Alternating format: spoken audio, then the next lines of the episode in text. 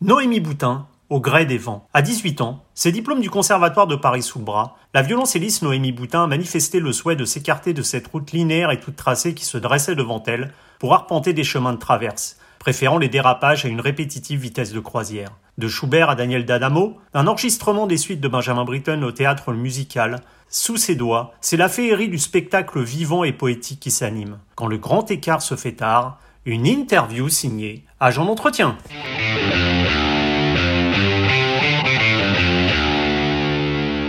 Noémie Boutin, bonjour. Bonjour. Alors Noémie, vous entrez à, 14 ans au Conservatoire de Paris et on pouvait donc penser que vous alliez vous destiner à une carrière de musicienne classique, on va dire, euh, toute tracée. Est-ce que la route vous semblait trop droite pour expliquer justement votre envie d'emprunter des, chemins de traverse? Euh, En tout cas pas à cet âge-là, non, j'étais convaincue que j'étais sur le bon chemin. Non, les, les, questions sont arrivées plus tard, euh, plutôt à la sortie en fait, à la sortie du conservatoire. Euh, toute la scolarité était finie entre guillemets, mmh. ce qui est assez étrange à vivre en fait, parce que ben voilà, on est on manque quand même sérieusement de maturité euh, dans ces eaux-là, quoi. 18, 18, 19 ans, euh, j'avais vraiment tout fini, a priori, ce qu'on pouvait faire euh, dans le parcours traditionnel, quoi. Donc en fait, il y a eu un moment de d'errance où je ne savais plus trop euh, que faire, comment, pourquoi. Ce qui m'a redonné, comment dire, de la motivation, du goût euh, au travail, à la rencontre avec le public et tout ça, c'est des rencontres avec avec d'autres disciplines, d'autres musiques. Mmh. Et là, ça a été en fait euh, des déclencheurs très forts, très puissants ça a pu être aussi bien euh, jouer euh, avec un performeur que jouer euh, dans des bars, que jouer dans des lieux insolites, que que de monter des œuvres de musique contemporaine dans le cadre de festivals comme ça par exemple mmh. et d'avoir des, des, des, énormes coups de cœur en fait pour ce que c'était que défricher une partition, un nouveau langage c'est aussi une période où j'ai découvert que je pouvais utiliser la voix, donc notamment dans la musique contemporaine, ce qui m'a amené vers le théâtre musical. Et pareil, ça a été, euh, en fait, voilà, ça a été une période finalement euh, pleine, pleine de stimulation que j'avais peut-être perdue. Hmm. c'est vrai que quand on commence très très jeune un instrument, il y a un moment donné, il y a peut-être, en tout cas pour moi, il y a une sorte de routine quoi qui s'installe. Justement, vous disiez euh, ces rencontres. Euh, alors, on a l'impression qu'effectivement votre euh, votre carrière musicale est, guidée par cette envie de partage, ces, rencontres. Ces rencontres, c'est ce qui vous a fait justement monter le, le, projet avec le cuisinier Emmanuel Perraudin, la, Rose des Vents. Mhm. Comment comment est né ce projet justement qui, alors là pour le coup, est, très atypique? Ben, voilà, ben, c'est exactement comme ça que ça s'est produit, comme la plupart du temps. c'est comme ça que ça se passe. J'ai rencontré Emmanuel euh, un peu par hasard parce que j'avais été invitée dans un événement euh, à Marseille euh, qui alliait gastronomie et, et musique ce qui m'était jamais arrivé. Et puis, ça a été une journée assez exceptionnelle, en fait, avec des, des, grands cuisiniers, des grands œnologues, des conférences, des concerts. Enfin, dans les docks de Marseille, c'était beau, c'était bon, c'était... Hmm. C'était festif et on a beaucoup parlé avec Emmanuel. J'ai découvert que c'était c'était un personnage euh, extrêmement cultivé, qui en fait avait été historien euh, tout d'abord, euh, passionné de, musique et de toutes les musiques. Et du coup, voilà, le, en fait, ça, ça, a été assez évident. Enfin, puis de toute manière, lui était, était mobile, était devenu justement un cuisinier nomade, comme il dit, qui ne, justement ne fonctionne que par euh, les rencontres, les événements, euh, des créations avec avec des événements culturels. Donc ça s'est fait assez simplement. Parce que pour ceux qui n'ont pas vu ou ne connaissent pas le spectacle, en fait, c'est donc euh, le mélange entre euh, Emmanuel Perraudin qui sur scène euh, prépare une bouillabaisse et votre violoncelle dans une poésie musicale qui, qui l'accompagne. Je suppose que ça a été quand même énormément de, réflexion à la base pour penser ce, ce, projet. oui, on a, on a, ça a mis du temps à se construire. On a mis deux, trois ans. En fait, ce qui a été compliqué aussi, c'est que pour moi et, et, et les et mes partenaires qui travaillent avec moi dans mhm. la dans la dans la compagnie, euh, c'est déjà de, de, de, découvrir le monde de la cuisine et toute sa logistique et tout son mhm. matériel et tout, bah, enfin parfois basique, hein, de, de chaîne du froid, enfin ça peut aller de, de là à, aux dimensions d'une d'une plaque de cuisson. Donc c'est certain que nous, nous, enfin voilà, nous débarquions dans un univers à connaître, quoi. Oui. Déjà, il y a eu tout ça, puis ensuite, il y a eu comment, effectivement, on ne fait pas de ce spectacle un divertissement ou quelque chose d'anecdotique où on verrait euh, une sorte de cours de cuisine mmh. amélioré avec un peu de musique euh, pour l'habiller. Et comment on fait pour sortir de ça et pour vraiment creuser quelque chose, euh, être vraiment dans cette poésie dont vous parlez. on s'est très vite, on s'est très vite mis d'accord que ce qui cuisinerait, ce serait une bouillabaisse. Et en fait, pourquoi une bouillabaisse? C'est aussi parce que voilà, c'est cette espèce de marmite qui contient euh, et un plat populaire et euh, des histoires, euh, des histoires de culture qui se rencontrent, des parfums.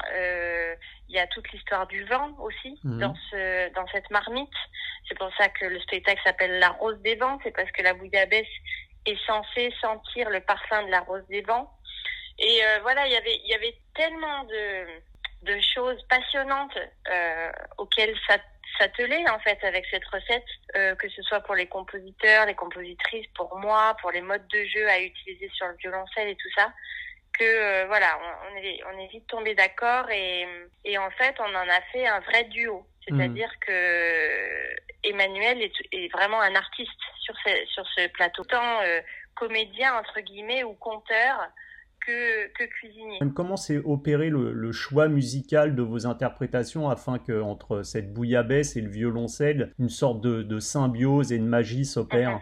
Eh ben en fait, euh, j'ai hum, j'ai donc j'ai été soutenue par un centre de création musicale, le centre de création de Marseille, pour euh, m'accompagner dans euh, dans les commandes, voilà. Et donc du coup j'ai j'ai passé un certain temps à à réfléchir euh, aux compositeurs avec qui j'avais envie de travailler.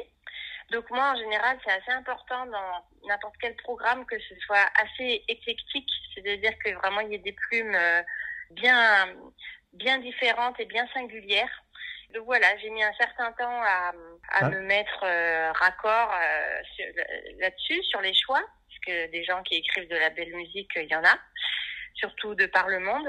Et donc voilà, je suis, j'ai choisi ces quatre, euh, ces, ces quatre compositeurs euh, qui viennent, euh, voilà, de, d'univers très différents. Et, et en fait, ce qui a été vraiment le déclic, je pense, et qui est absolument indispensable en fait dans une création de ce genre, c'est qu'on a pu passer du temps tous ensemble à Marseille pendant trois quatre jours. Il y a déjà presque deux ans et euh, qu'on a pu faire du travail à la table, qu'on a pu tester des choses, qu'on mmh. a pu faire une première forme, qu'on a pu cuisiner ensemble, qu'on a pu euh, passer du temps ensemble, écouter des concerts ensemble. On était en plein festival à Marseille et, euh, et voilà, on a passé trois quatre jours comme ça, très soudés. Euh, et en fait, euh, voilà, à partir de là, ça change tout. Mmh. C'est-à-dire que la rencontre est faite, les sensibilités se sont rencontrées et après chacun part euh, avec son imaginaire et, et voilà, et les partitions que j'ai reçues, elles sont fantastiques. Vous, vous, l'évoquiez au début, euh, Noémie, vous êtes sortie assez jeune du conservatoire à 18-19 ans et c'est vrai qu'on peut se poser des questions sur, la route à prendre. Lorsque, comme vous, on passe euh, justement des, années à travailler l'instrument pour pas revenir au niveau d'exigence qui est le vôtre, quel est le rapport euh, intime que vous entretenez avec le violoncelle? Est-ce qu'il est comme une sorte de, miroir de vous-même, un prolongement de votre corps? Comment ça se passe la relation entre l'instrument et le musicien? vous, rentrez dans un, un vaste, un vaste et complexe sujet. comment dire? Je, je, pourrais, je crois que je pourrais en parler des heures. Je ne saurais pas trop comment résumer ça. Il y a quelque chose qui, il y a quelque chose même euh, un peu du et qui reste énigmatique euh, quand même, même même pour moi. Mais c'est vrai que quand on grandit, euh, euh, on peut dire ça, hein, puisque mmh.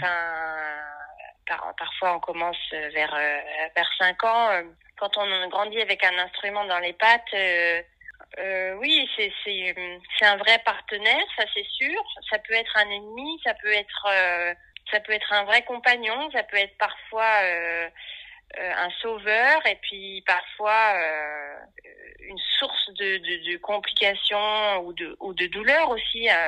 Euh, parfois insupportable. C'est voilà, c'est comme toute relation, quoi. Il y a, il y a des hauts, il y a des bas, il y a des surprises, il y a des retrouvailles, il y a des moments de rupture. Enfin, c'est un vrai, un vrai bazar. On est presque dans le vocabulaire du, du, du, du rapport amoureux, quasiment. Oui, oui, quasiment, oui, oui. Oui, bah, de toute façon, c'est quelque, enfin, je veux dire, c'est nota, enfin, non, j'allais dire notamment le violoncelle, c'est pas vrai, mais euh, c'est quand même quelque chose qui prend une sacrée place mmh. hein, euh, dans la maison, dans les voyages, euh, quelque chose de très fragile dont on a la responsabilité, on a une crainte terrible qui se casse de le perdre. Euh, c'est aussi tout, tout, notre corps qui se, malgré tout quand même, qui se, qui se, qui se mélange aussi avec mmh. ce. C'est peut-être le seul instrument comme ça qu'on enlace, telle une personne un petit peu quand même, le, violoncelle. C'est vrai que le violoncelle, il y a vraiment ça, oui, il y a vraiment euh, quelque chose de, l'ordre du, ouais, oui, du câlin. Euh... Mmh. Mais bon, euh, c'est un câlin pour lequel il faut quand même aussi être en forme. Enfin, il y a hmm. quand même tout un travail euh, musculaire aussi euh, à entretenir. Euh, il y a un vrai engagement physique très très fort, quoi. Hmm. Qu'est-ce que vous a apporté le fait de, de vous confronter justement à la, à la musique contemporaine euh, tout autant dans, dans, le, dans votre jeu euh, à proprement parler que dans le registre émotionnel puisque vous le disiez, ça vous a permis de aussi travailler de votre voix, peut-être ce que vous ne faisiez pas avant au conservatoire. C'est un autre monde complètement là, je suppose, la musique contemporaine. Euh, oui, enfin oui et non, c'est-à-dire que ça ouvre beaucoup de portes sur euh, la manière d'utiliser l'instrument, euh, euh, la manière d'utiliser le corps aussi, parce mmh. qu'il y a des modes de jeu qui, qui décalent un peu notre, nos, nos, façons de, de faire plus traditionnelles. Et euh, moi, ça m'a apporté beaucoup de détente et beaucoup d'amusement aussi.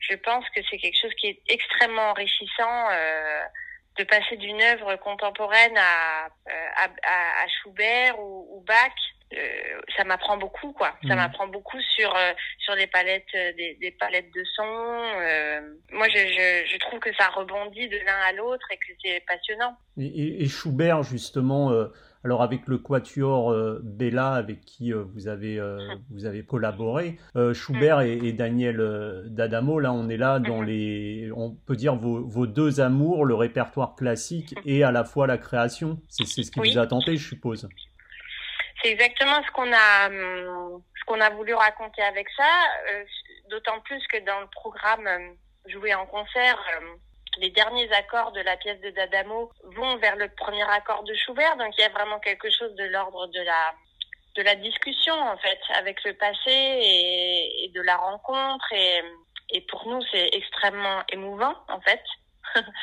et voilà, bah, on en par... enfin, on parlait de ça juste avant. Euh, dans la partie d'Adamo, j'ai une partie, une partition très virtuose, très virtuose, très physique, euh, qui va chercher des sons euh, très ponticello, euh, mmh. euh, ou des sons très ténébreux, ou, euh, enfin voilà, c'est une partition très très très physique, très virtuose. Et puis après, je je, je prends mon rôle de basse dans le Schubert mais c'est un rôle que j'aime enfin que j'aime tout autant enfin cette responsabilité là de de faire valoir un peu, de, hmm. de, faire chanter les violons, de les soutenir. Euh, moi, je trouve que c'est extrêmement jouissif à faire, à jouer.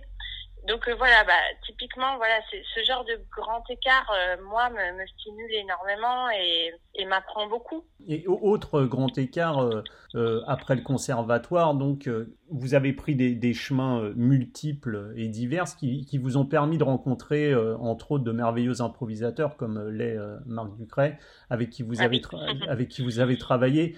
L'improvisation, c'est de prime abord un domaine qui s'est perdu au fil des décennies quand même dans la musique classique où tout est écrit, mhm. la marge de mhm. manœuvre pour sortir du texte, elle est quand même plutôt mince. Est-ce que travailler avec Marc Ducret, c'était une volonté justement de vous approcher de ce monde où la partition se crée au fil du jeu? Euh, Marc Ducret, il écrit aussi, et très bien. Il a écrit une pièce pour moi, et quand on a joué en duo, on jouait des partitions.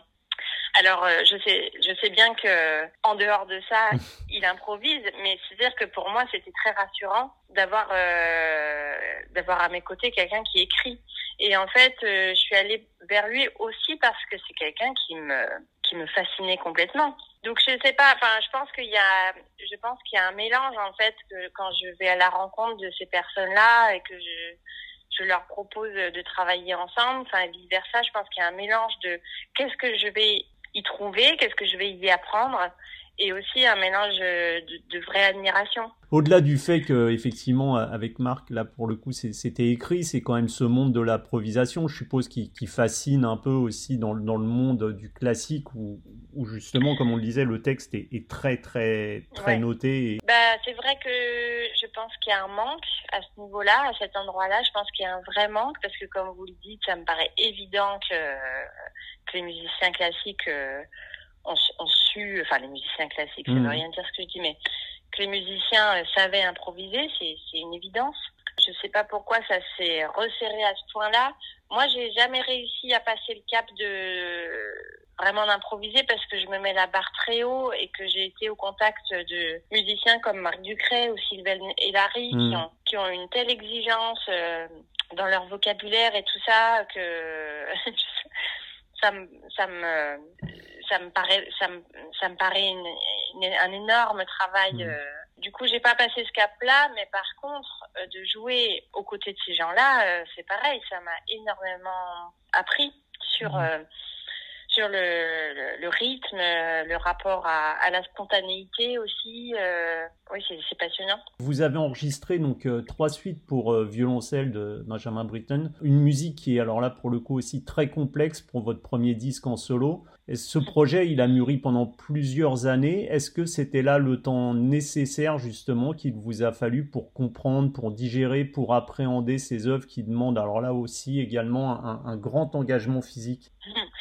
Ah oui, ben oui, il m'a fallu du temps, puis c'est pas fini. Non, c'est vraiment une œuvre euh, dans laquelle j'ai plongé. C'est une musique que vraiment